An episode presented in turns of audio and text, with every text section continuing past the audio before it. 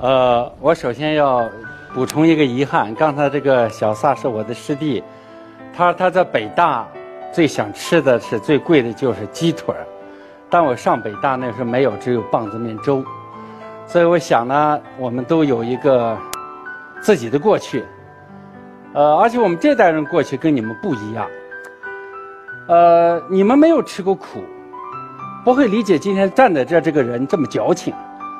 但是因为今天我在你们的眼里边，啊，算是有钱、有地位、有话语权的人，所以我有资格讲我的过去，讲我的苦难，因为那是一代人的记忆，因为是我的苦难，因为是我的财富。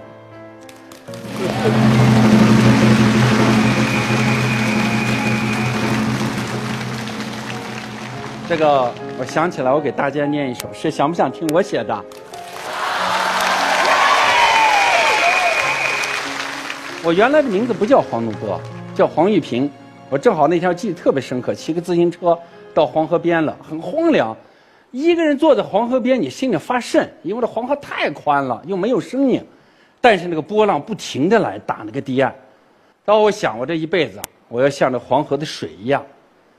永远不怕挫折，那么就改名叫黄怒波。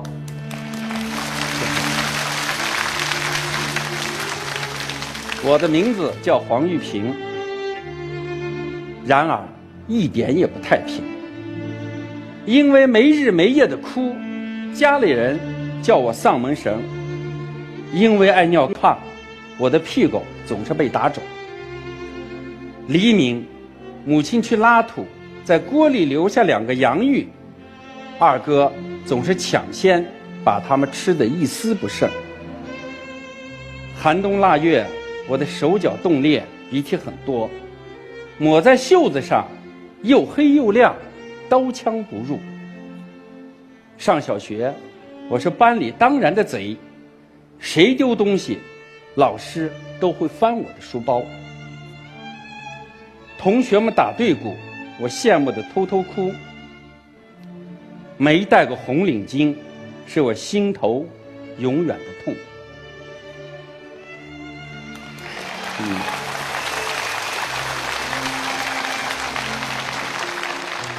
这个诗非常沉重，但是每一句都是真的。我小的时候，我父亲吧，因为宁夏有个双反，很惨，是个错误的运动。然后我那个父亲呢，他的脾气又直，他是部队的团长下来，然后就被抓起来判了三年的刑。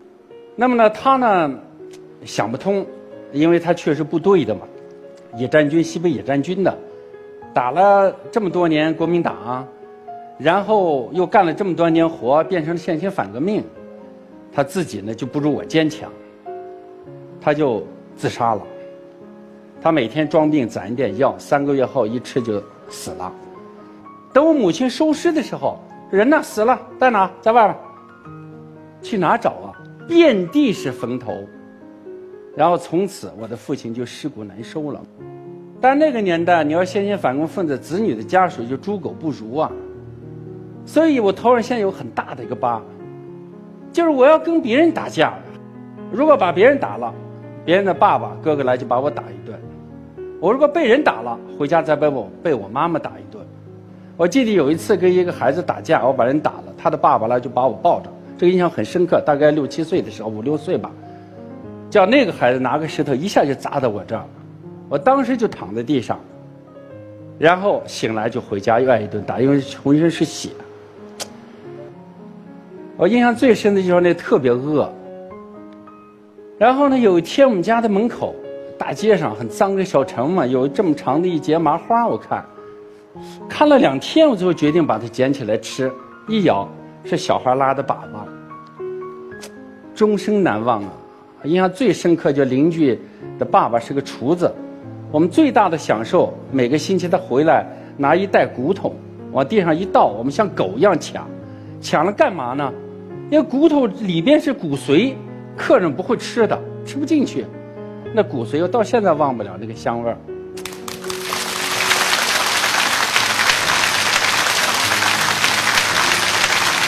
就这么一个童年过来。你们现在可能一刮风一下雨，先想的是雨衣，想的是棉衣，我想的是什么？知道吗？我先想，哎呦，现在是收麦子还是打场的时候？我记得有一年啊，这个我们辛苦了一年，但我们割了几天以后，把麦子全部割倒的时候，一场大雨来了，整整下了七天。然后每天在地里干什么？知道吗？跟农民哭，为什么哭？麦子长在地里，我们不能收起来，又把芽长出来了，一年白干了，那个心情啊！它第一意味着没有工分了，这个工分是白挣。第二，我们必须吃这个年麦子。你们不知道，麦子长芽以后是不能卖，也不能给别人吃，要给牲口吃舍不得，只有给我们自己吃。但这个麦子做的所有东西都粘的，所以那一年对我的印象太深刻，我这一辈子就是不会忘了这一幕，就知道每一滴粮食怎么来的。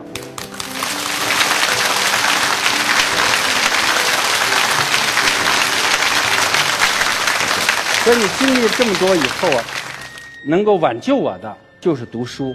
我有两个世界，我一个很残忍的现实世界，一个是我很梦幻的书本的世界。后来什么就写诗，诗歌的世界里都是美好的，我向往的是美好的东西。所以在这一条上，才有了今天的我。所以为什么一直写诗？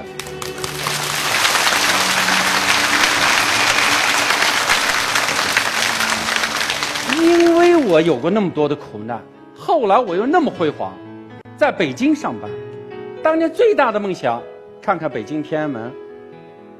但反过来，总在想，难道我就这么活下去？我吃了那么多的苦，受了那么多的难，难道就是为了今天享受吗？我今天叫黄怒波了，我想起来怎么起的名字，我必须要，不要过这么安逸的生活。那个时候我已经是机关党委委员了，做下去肯定局长、部长，肯定这个路，我一定要出来。所以出来以后，就来经商。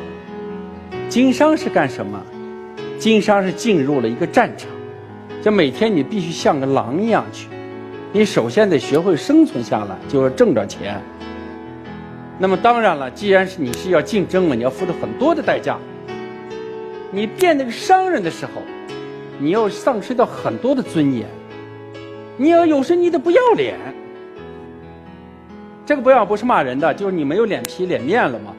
我记得很深刻的，那有些人一听看你是小企业，他眼睛都不看你。还有的外宾来了，他趾高气扬。那个时候我们对外宾待遇极高，觉得你们这帮中国穷小子西装都不会穿，但我手都不跟你握，所以就带着耻辱。这个损害，这么一路就走过来。那么当然了，做企业要看怎么做了。我很自豪的就是，在做企业的时候，我们首先做了一个事儿，保护了一个世界文化遗产——宏村。那从一个小破村子把它做成了世界文化遗产，它永远就会留下来。所以我就想，在企业做的过程当中，如果我们想着我们只是为了去创造。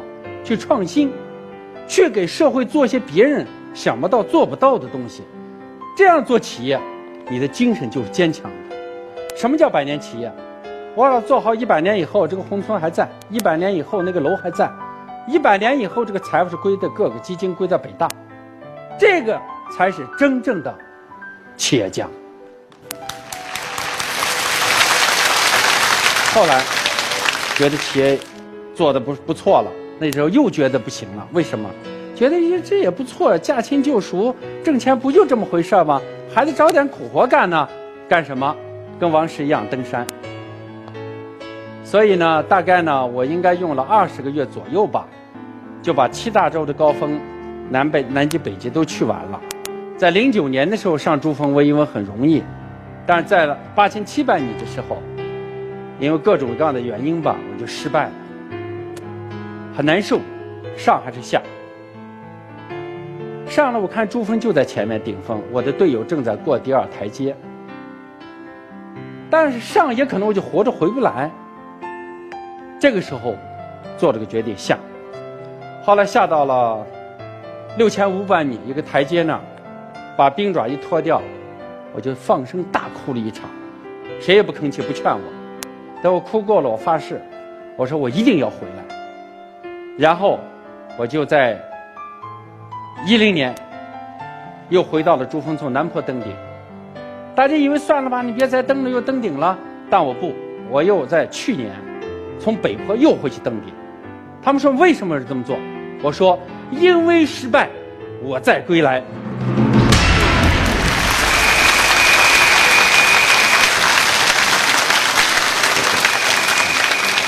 原来到了顶峰就想哭，每次告千万别哭，千万别哭，别流泪。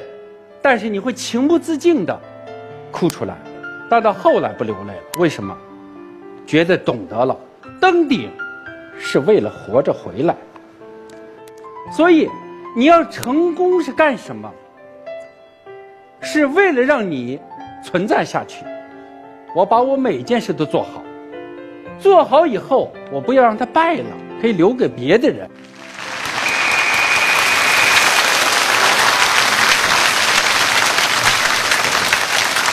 在路上，我承认，这流浪的无辜早让我厌倦；这都市的天河早让我孤单。心有时痛苦，有时平淡，迷失在街巷。也会安然。走过的街灯去忘掉，然后再走；诅咒过的人去忘掉，然后再诅咒；敲响过的门去忘掉，然后再敲响；逃亡过的路去忘掉，然后再逃亡。没有人同行，我也得流浪。没有了流浪，都市该怎样辉煌？一城的高楼怎样兵硬，一城的街巷怎样漫长？算了吧，反正我只有在路上。